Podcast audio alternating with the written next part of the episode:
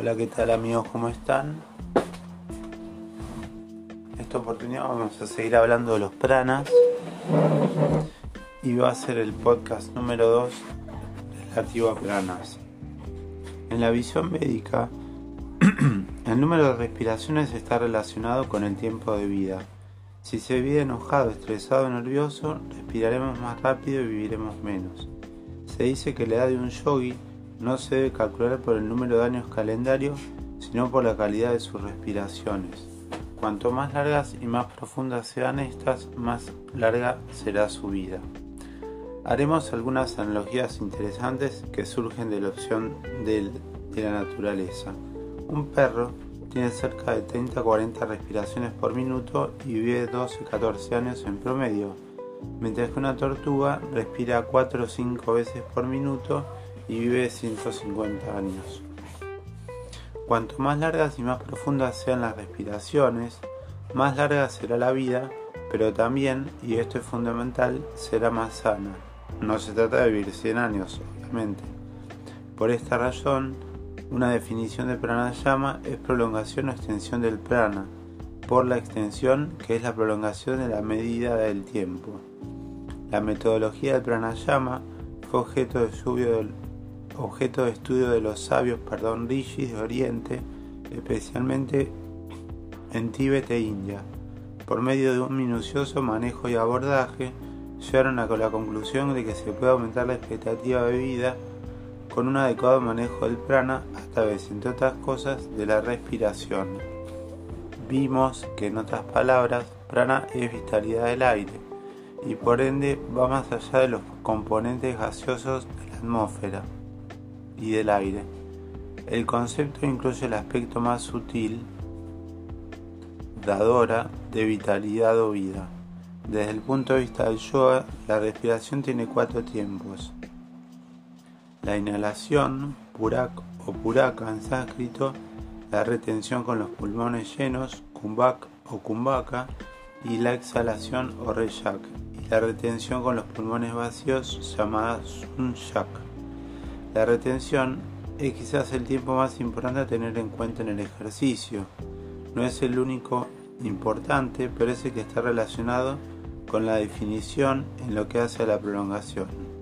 Desde este punto de vista fisiológico, es el tiempo respiratorio más delicado. Debido a las complicaciones del pranayama inapropiado, generalmente se produce una retención demasiado prolongada. El principal efecto de retención es preparar al sistema nervioso para tolerar, tolerar perdón, un mayor porcentaje de anhídrido carbónico en el organismo. Antes de las señales del primitivo tronco del encéfalo nos obligan a respirar otra vez. Esto puede ser contradictorio, especialmente cuando el pranayama se considera un método de respiración eficaz. Sin embargo, su principal finalidad es controlar el prana y el sistema nervioso central.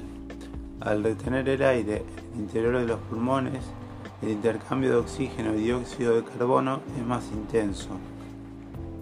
En condiciones normales, cuando exhalamos sin retención, queda una abundante proporción de oxígeno en el aire expirado. El pranayama mejora la circulación y la digestión en general. Por eso es considerado una herramienta terapéutica dentro de un programa integral para mejorar la salud como ayudante en el tratamiento de enfermedades. Las técnicas de pranayama que provocan hiperventilación se hacen bajo supervisión médica y conociendo el nivel de riesgo cardiovascular de la persona. Resaltamos la importancia de controlar los sistemas cardiovascular, pulmonar, nervioso, digestivo. También pueden ser contraproducentes en casos de gastritis o úlceras, por ejemplo. Es un complemento del régimen alimentario y del estilo de vida.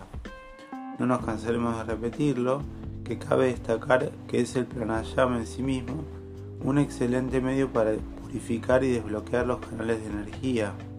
Por lo tanto, estos aspectos funcionan como una unidad que se complementan entre sí y potencia su acción en la eliminación de toxinas del cuerpo.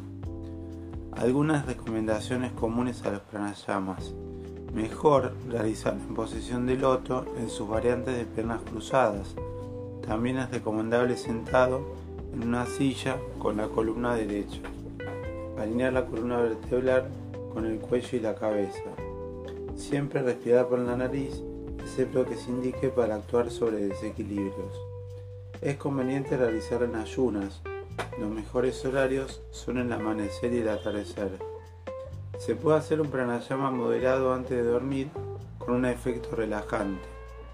El ambiente tiene que estar templado y ventilado sin corrientes de aire o cambios de temperatura bruscos. El ejercicio respiratorio posibilita hacer llegar el prana a todo el cuerpo. Al tapar, por ejemplo, la narina derecha o solar, estoy utilizando la narina izquierda lunar de energía refrescante y femenina, cuyo prana vale mi, a mi, mi cerebro derecho, asiento del amor, arte y música.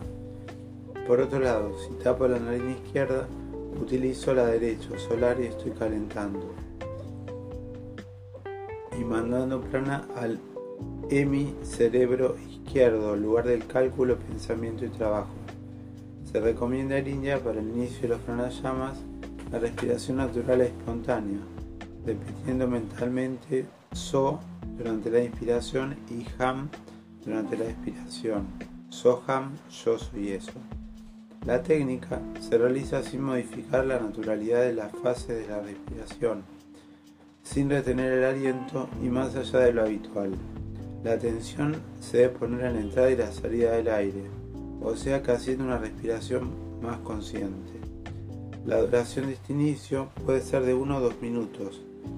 Es considerado efecto tridógico, o sea, para los tres doyas, Bata, Pita y Kafa, que lo vamos a ver en otro podcast, y predispone al equipo por cuerpo y mente para la continuación de la práctica. También se ve que las fosas nasales tienen una actividad dominante de forma alternante, entre una hora y media y dos horas. El predominio de la respiración por la narina derecha, que corresponde al sol, es calentante se produce durante el periodo de la digestión cuando el medio ambiente está más frío, cuando el cuerpo o la condición externa está más caliente como durante el ejercicio. La respiración se produce por la nariz izquierda y corresponde a la luna y es de efecto enfriante. Cuando hay un cuadro infeccioso que cruza con fiebre, también la tendencia del cuerpo es a respirar por la nariz izquierda para disipar la temperatura como mecanismo de defensa. No hablemos del coronavirus porque esto se hizo antes. Ahora bien, al igual que los asanas, consideramos en los pranayamas de ella o la amplitud de la respiración, que será corto, largo, superficial o profundo, langana o birmana, brimana. Kala es el tiempo de durante el mantenimiento del aire de la inspiración-expiración Así la matra o medida, por ejemplo la respiración cuadrada 3962. Inspiro en 3, mantengo 9, expiro 6, mantengo la respiración o sea sin aire contando 2. Estas y otras medidas podemos manejarlas acorde a nuestro objetivo.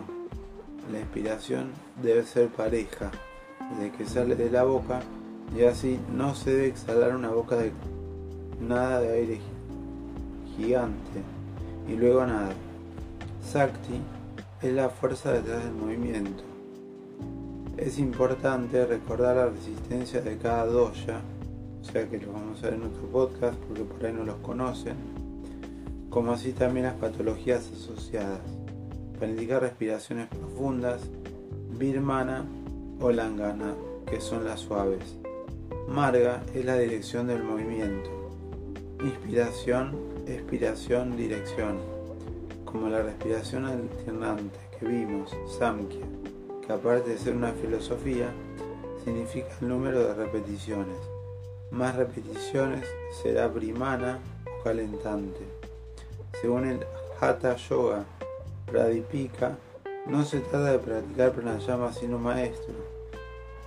Si se está enfermo, postprandial postcoito, postdeporte, asténico, enfermo, más allá de sus límites, agregamos criterio personal.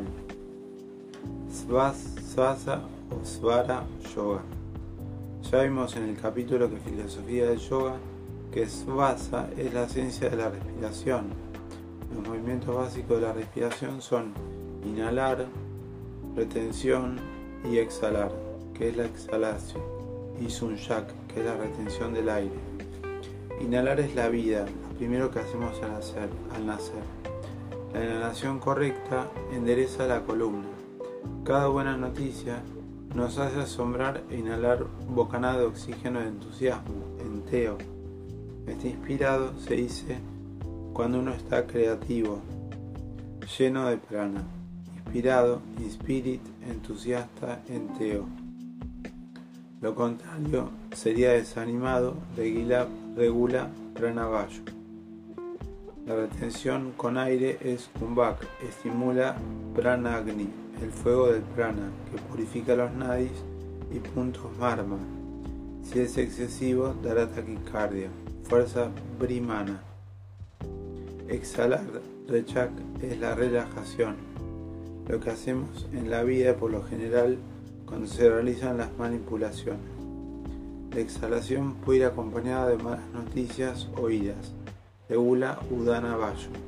La retención sin aire, suñac o vaya kumbhaka, aumenta el dióxido de carbono, disminuye los pensamientos, fuerza langana.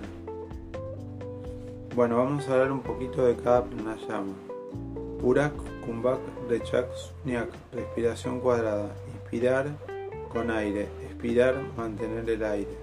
Los vamos a nombrar, después vamos a hacer otro podcast de cada uno. Anuloma viloma significa eliminar, carminativo, viloma vaciar, También Nadi Yodana o respiración alterna. Anuloma viloma facilita que la respiración fluya por ambas fosas nasales, es decir, a lo largo del día se va a comprobar que una fosa nasal está obstruida y esto valerá la función a qué hora se comprueba, aproximadamente cada 4 horas. Este proceso se invierte, es decir, que habrá veces que la respiración sea más fluida por la fosa izquierda. Respiraciones calentantes. Kapalabhati al exhalar, hacerlo un poco más profundo contrayendo los abdominales. Kumbhak, mantener y luego exhalar tan solo aflojando los abdominales. Lo que veremos luego en el apartado dedicado a Sat Kriya, Kala o las acciones de yoga. Bastrika significa respirando como un fuelle rugiente. Bastrika, inspiración exhalación enérgica por la nariz, con variantes subiendo y bajando los brazos. Purak Rechak, inhalar exhalar 10 veces por la nariz izquierda, luego Purak, retener lo más posible, Kumbhak y luego exhalar por la nariz izquierda.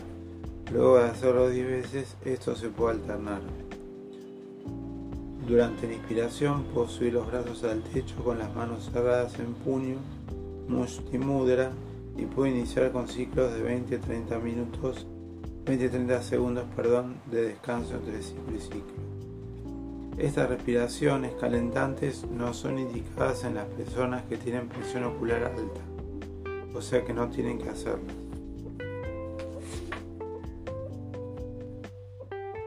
Seguimos.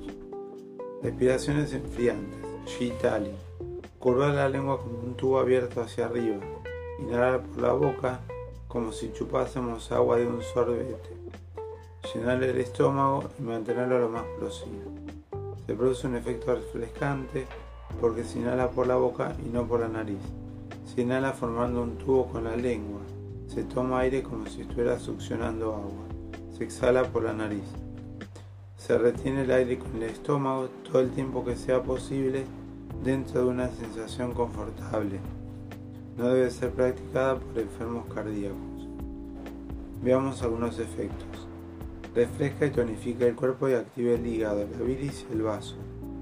Puede usarse como ejercicio cuando hay frustración o decepción que conduce a la cólera.